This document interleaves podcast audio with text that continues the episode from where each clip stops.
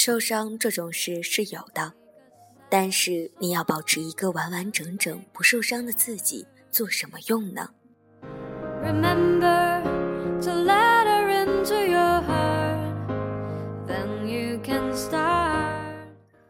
亲爱的耳朵们，大家好，欢迎来到谁的青春不迷茫？感谢您的收听，我是没头脑。今天要和大家一起分享的文章是：爱无条件是谎言。我在一场演讲后碰到知云，她说她二十八岁，和男友同居一年了。最近她想结婚的念头很强烈。可是碰到了很大的困难。她认为阻碍来自于男友的妹妹，也就是她未来的小姑。我和男友的家人见过很多次面，本来觉得他们蛮好相处的。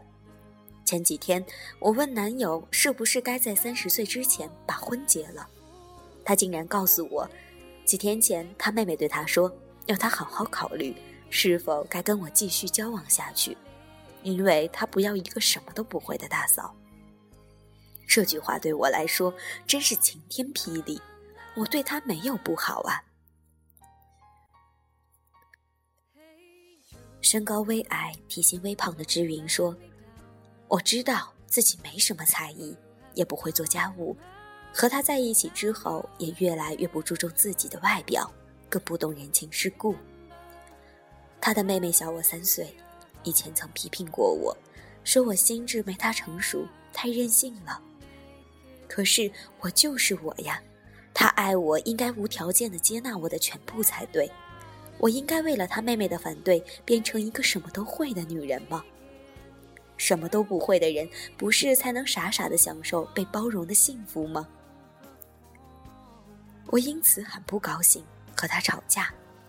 冷战两天之后，我发简讯主动求和，他竟然回我一通简讯，说他要调回到新竹，我们分隔两地，分手的可能性很大。他不想耽误我，这是什么意思呢？虽然知云承认自己什么都不会，但她却也是个有自己主张的女孩。为什么你会认为一个什么都不会的女人才能享受被包容的幸福呢？我问。言情小说不是这样写的吗？一个什么都不会的女人会找到一个包容她、宠爱她的男人，爱他就是不要改变他，不是吗？难道我一定要有十八般武艺才会被他家人肯定？虽然知云一直认为。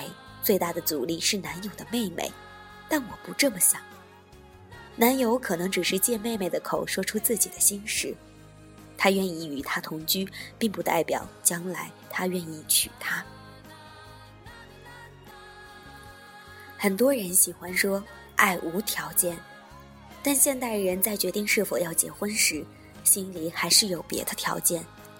如果他认为将来和这个人在一起，负面因素比正面多，损失比受益大，他很可能会逃走。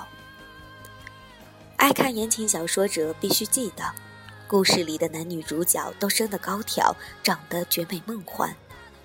如果我们没有天姿国色，应该没有什么都不会的资格。